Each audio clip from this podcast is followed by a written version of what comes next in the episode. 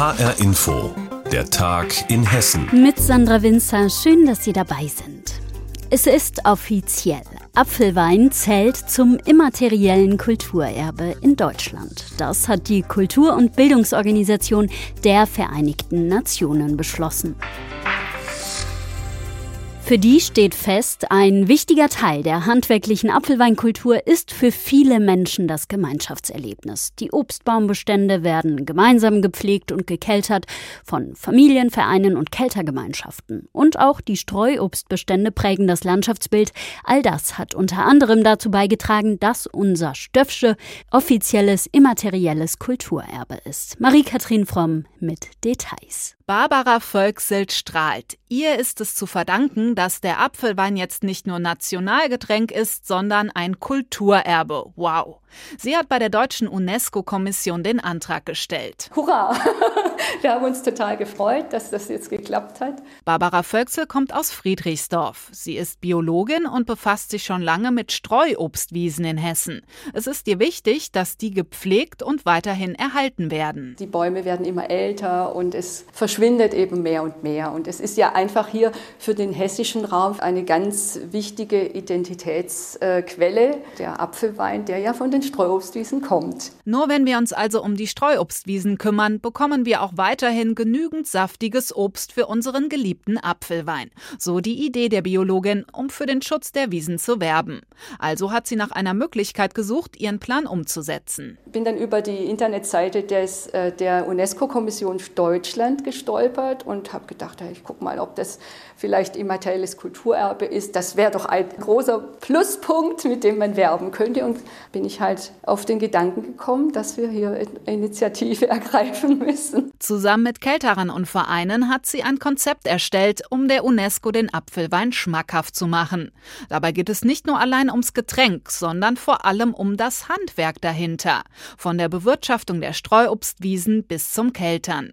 Häufig sind es Familien und Vereine, die das Obst selbst anbauen und verarbeiten und so die Tradition weiterführen. Genau diese Argumente haben die UNESCO überzeugt. Die lobt vor allem auch die identitätsstiftende Wirkung der Apfelweinkultur. Vollkommen zu Recht finden diese Hessen. Finde ich gut. Apfelwein ist ja ein Traditionsgetränk. Schmeckt gut im Sommer, sauer gespritzt. Schöne Stange dazu essen oder ein Rippchen. Lecker. Also wir sind Apfelwein-Fans. Ich finde es gut. Kultur ist sehr wichtig, weil die jungen Leute vielleicht nicht mehr so viel mit der Kultur heute tragen wie jetzt meine Generation. Und da will man schon, dass das noch so auch in den jungen Köpfen dann stecken bleibt, dass nicht alles so verloren geht. Jetzt überlegen sich Barbara Völksel und die Kelterer, wie sie mit ihrem neuen Titel am besten für den Apfelwein werben. Sie dürfen jetzt ein Logo benutzen, dem Qualitätssiegel Immaterielles Kulturerbe. Damit wäre dann klar, wo Apfelwein draufsteht, ist auch Apfelwein drin, und zwar mit Liebe zur Tradition, zur Heimat und zum Handwerk. Endlich, unser Apfelwein ist zum deutschen Kulturerbe aufgestiegen, offiziell. Marie-Kathrin Fromm hat alles zusammengefasst. Ein weniger erfreuliches Thema ist leider jeden Tag der Krieg in Europa. Bis vor wenigen Wochen kannten das Jugendliche hierzulande als dunkles Kapitel in Geschichtsbüchern. Doch seit dem Angriff Russlands auf die Ukraine gehören Bilder von zerbombten Gebäuden und verletzten Menschen zur Tagesordnung. Das Thema erschüttert und bewegt viele Jugendliche. Das zeigen große Schülerdemos aktuell. Und auch in der Schule spielt das Thema eine Rolle. Das hat sich etwa bei einer virtuellen Schulstunde am Leibniz-Gymnasium in Wiesbaden gezeigt. Zu der war auch Hessens Europaministerin Puttrich zugeschaltet und auch unsere Reporterin Heidi Radwilas. Ich darf mal wieder in die Schule. Das Internet macht's möglich. One Hour Europe. Eine Stunde Europa steht auf dem Programm. Auf meinem Laptop sehe ich in einem Fenster Europaministerin Puttrich und in einem anderen Fenster einen Klassenraum mit 20 Schülerinnen und Schülern der Oberstufe. Erstmal die Formalien. Wie macht das euer Lehrer? Sagt er du oder sie? Ach, äh, das Du ist, glaube ich, in Ordnung, wenn sie, also, dann vielleicht zur Eröffnung. Wir wissen ja, dass du dann eben als Europaministerin. So modern? Na, vielleicht nicht ganz. Meine Frage war, ob ich zu euch du oder sie sagen soll. Wäre das auch geklärt. Aber jetzt heißt es wieder Sie, Frau Ministerin. Mehr gab's leider nicht zu schmunzeln, denn in einer Stunde Europa ging es vor allem um den Krieg in der Ukraine und die Rolle des Westens. Viele Fragen. Beurteilen Sie das eher so, dass unsere Zukunft in der NATO ist oder in einer EU-Armee? Wie bringen wir denn die Bundeswehr auf Vordermann? Was ist so der Worst Case für Sie, der passieren könnte mit Putin? Die Ministerin zeichnet kein rosiges Bild zu den Sanktionen. Auch wenn man sagt, eigentlich will man Zivilbevölkerung nicht treffen, wird all das, was eben passiert, seinen Preis haben in unserer Bevölkerung und auch in der russischen Bevölkerung. Zu einem möglichen Ende des Krieges. Der jetzige Bundespräsident sagte, man solle mal nicht glauben, dass der Krieg schnell vorbei sei. Das sehe ich auch so. Viel dreht sich für die Schülerinnen und Schüler darum. Muss Deutschland, muss der Westen militärisch aufrüsten? Braucht es wieder eine allgemeine Wehrpflicht in Deutschland? Hoppla, denke ich und frage, wollt ihr denn eine Wehrpflicht für euch? Ein Schüler sagt. Deswegen denke ich, dass diese Wehrpflicht Sinn machen würde. Und ich persönlich wäre auch bereit, diese Wehrpflicht auszuführen und mich halt ausbilden zu lassen. Erstaunliche Äußerungen einer gefühlt durchgängig pazifistischen Generation. Hätte er das vor der Ukraine-Krise auch gesagt, hätte ich ihn, sagen wir, vor sechs Wochen gefragt. Nein, auf gar keinen Fall. Also vor sechs Wochen war ich komplett der anderen Meinung. Aber jetzt habe ich gemerkt, dass es halt wichtig ist, für sein Land zu kämpfen. Also nicht zu kämpfen, sondern halt für sein Land dazustehen. Eine gut informierte Runde präsentiert sich hier. Doch woher zieht die junge Generation ihre Infos? Ganz klar, die Hauptrolle spielen die sozialen Medien. Interessant, die klassischen Medienmarken bleiben eine wichtige Quelle, sagen eine Schülerin und ihr Mitschüler. Ich persönlich informiere mich sehr viel über Nachrichten aus den öffentlich-rechtlichen. Ich bin viel auf YouTube und folge dort äh, vor allem Bild und Welt. Ansonsten sei er viel auf Twitter unterwegs. Jenseits der klassischen Medienmarken sei in den sozialen Medien aber Vorsicht geboten man muss halt immer aufpassen, dass halt bei äh, den sozialen Medien oft der Fall ist, dass äh, Fake News viel leichter verbreitet werden können, auch gerade im Ukraine-Konflikt. Also da habe ich schon viele Geschichten gelesen, sowohl in, in Kommentarspalten als auch jetzt auf, auf Twitter oder so, äh, die einfach nicht stimmten, die auch Propaganda waren. Und von der müsse man sich fernhalten, um im Informationskrieg um die Ukraine nicht zum Opfer zu werden.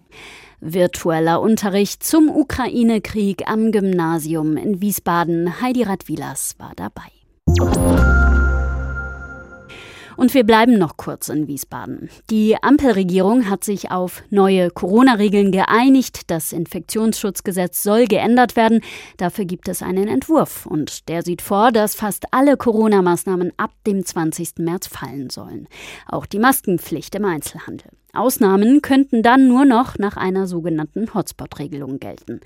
Wie kommen diese geplanten Lockerungen denn in Hessen an? Gut oder schlecht?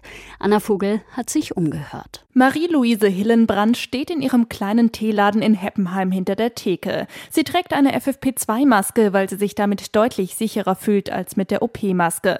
Dass die Maskenpflicht im Einzelhandel ab dem 20. März wegfallen könnte, sieht sie kritisch. In der jetzigen Lage, wo wir hier so hohe Inzidenzen im Kreis Bergstraße haben und generell ja die Inzidenz ansteigt, bin ich für eine Maskenpflicht im Einzelhandel auf jeden Fall weil ich sehe es jetzt auch gerade in der Größe von meinem Geschäft. Also man kommt sich ja doch sehr nah. Nee, also das Risiko ist mir zu hoch. Ähnlich geht es auch Denise Fritschi, Filialleiterin einer Buchhandlung in Heppenheim. Auch sie ist bei einem möglichen Ende der Maskenpflicht im Einzelhandel skeptisch. Wir fänden es nicht so gut, weil wir schon sehr intensiv auch mit den Kunden im Gespräch sind und das ist für uns als Mitarbeiter schon ein gewisser Schutz einfach. Und wenn man da erstmal auch selber von betroffen war, dann weiß man, was das äh, bedeutet. Und das ist eigentlich das Geringste, eine Maske zu tragen. Daniela Seitz arbeitet in der Apotheke nebenan. Sie findet es richtig, dass bald fast alle Corona-Regeln fallen könnten. Also ich persönlich finde es jetzt okay, dass jetzt irgendwann einfach mal die Normalität wieder eintritt und einfach mal guckt, was dann passiert. Ich fühle mich nicht unsicher, weil ich auch nicht unbedingt Angst davor habe. Ich bin auch geimpft. Ja, der, der es anziehen will, kann sie anziehen und der es nicht möchte, kann sie ausziehen. In der Heppenheimer Fußgängerzone sehen die Leute die geplanten Lockerungen mit gemischten Gefühlen. Vor allem das mögliche Ende der Maskenpflicht ist auch hier Gesprächsthema. Ich bin da relativ locker und war auch in, in, den Niederlanden gewesen und fand das eigentlich ganz gut, dass das da auch wieder wie normal ist, sage ich mal. Ja. Ja, es ist mir eigentlich egal, weil ich ziehe trotzdem einen auf, weil ich Risikopatient bin. Der Bergstreßer Landrat Christian Engelhardt von der CDU findet weitere Lockerungsschritte richtig, schreibt er. Denn selbst bei steigenden Infektionszahlen gibt es gerade nur wenig schwere Verläufe. Und er verweist darauf, dass auch nach dem 20. März noch allgemeine Schutzmaßnahmen möglich sind. Etwa dann, wenn die Infektionszahlen besonders stark steigen oder eine gefährliche Virusvariante kommt. Reaktionen zu den geplanten Corona-Lockerungen in Hessen. Anna Vogel war für uns unterwegs. Ja, und was jetzt zum Ende der Woche noch wichtig ist, es ist das neue Jahr losgegangen. Nicht kalendarisch natürlich klar, aber archäologisch-kulturell das Keltenjahr. Eine Aktion, bei der das Land Hessen mit Museen Wissenswertes über die Eisenzeit jetzt vorstellt. Und mein Kollege Werner Schliericke hat mit Yvonne Koch über das Thema gesprochen und noch einmal nachgehakt. Ja, die Kelten, wer waren die nochmal genau? So hieß eigentlich nur ein Stamm von vielen, die hier in Mitteleuropa gelebt haben. Aber die Griechen haben halt allen Stämmen nördlich der Alpen und im Gebiet zwischen England und der Türkei den Sammelbegriff Keltoi verpasst, also Kelten. Und den Begriff haben die Wissenschaftler übernommen für die Stämme, die zwischen 800 bis 100 vor Christus hier gelebt haben, weil die alle eine ähnliche Kultur und religiöse Vorstellungen hatten und sie haben alle schon Eisen verwendet. Und um diese Kelten geht es jetzt im Keltenjahr. Äh, was steckt denn nun hinter dieser Aktion? Die Kelten sind ja spätestens seit dem spektakulären Fund des Fürsten von Glauberg für Hessen ein Aushängeschild. Diese Statue mit dem Kopfschmuck, der wie Mickey Maus Ohren aussieht, kennt man ja weltweit. Aber in Hessen gibt es unglaublich viele Keltenfunde. Von Kassel bis Michelstadt, von der Lahn bis in die Rhön. Tausende Fundstätten sind das. Und zu denen werden jetzt in ganz Hessen Sonderausstellungen gemacht. In den großen Museen wie die Keltenwelt am Glauberg, im Vorderau-Museum in Fulda und im Archäologischen in Frankfurt, aber auch in den kleineren wie zum Beispiel in Bensheim, Butzbach und Gießen. Und natürlich gibt es zu den Funden auch die neuesten Erkenntnisse der Wissenschaftler. Die haben es übrigens bei den Kelten gar nicht so leicht, weil die Kelten selbst ja keine schriftlichen Überlieferungen hatten. Es gibt also nur ein paar Erwähnungen bei den Griechen und den Römern. Aber das kennen wir ja, die schauen nicht so ganz neutral auf die Barbaren, wie sie die Kelten ja genannt haben. Ja, also die Kelten, so sagt man es, haben gerne vieles vergraben. Das wird heute wieder ausgegraben und dann eben nicht nur ausgestellt, sondern auch analysiert. Äh, was weiß man denn da nun Neues über die Kelten? Sie haben wohl Sklavenhandel betrieben. Die Archäologen haben in Bad Nauheim und in Limburg-Eschhofen Reste von Hand- und Fußfesseln gefunden. Und die Forscher gehen davon aus, dass sie Kriegsgefangene gegen Glas, Wein oder Feigen im Mittelmeerraum getauscht haben. Außerdem weiß man jetzt, dass die Kelten ziemlich skrupellos mit der Natur umgegangen sind. Also von wegen, ne, so nahe an der Natur, das waren die gar nicht. Die haben nämlich mit dem Eisenpflug gearbeitet und nicht mehr wie vorher mit dem Holzpflug. Und damit ist ein Acker halt viel schneller und leichter umgepflügt. Und mit so einer Eisenaxt ist ruckzuck auch mal ein ganzer Wald zu Bau- und Brennmaterial abgeholzt. Und das haben sie so exzessiv gemacht, dass richtig Raubbau betrieben wurde. Und sie hatten schon eine Art Industrie. Im Lahn-Dill-Gebiet war wohl der Hotspot für Eisengewinnung nördlich der Alpen. Und in der Saline in Bad Nauheim gab es eine Art Pökelanlage, in der Lebensmittel haltbar gemacht wurden. Und so ein kleiner Funfact noch am Rande. Man hat da in dieser Saline auch Hundeknochen gefunden, zerteilt und bearbeitet. Also wahrscheinlich hatten die Kelten auch Hundefleisch im Kochtopf. Yvonne Koch über die Kelten. Ja, und das war der Tag in Hessen mit Sandra Winzer. Die Sendung finden Sie täglich als Podcast auf hrinforadio.de und auf hessenschau.de.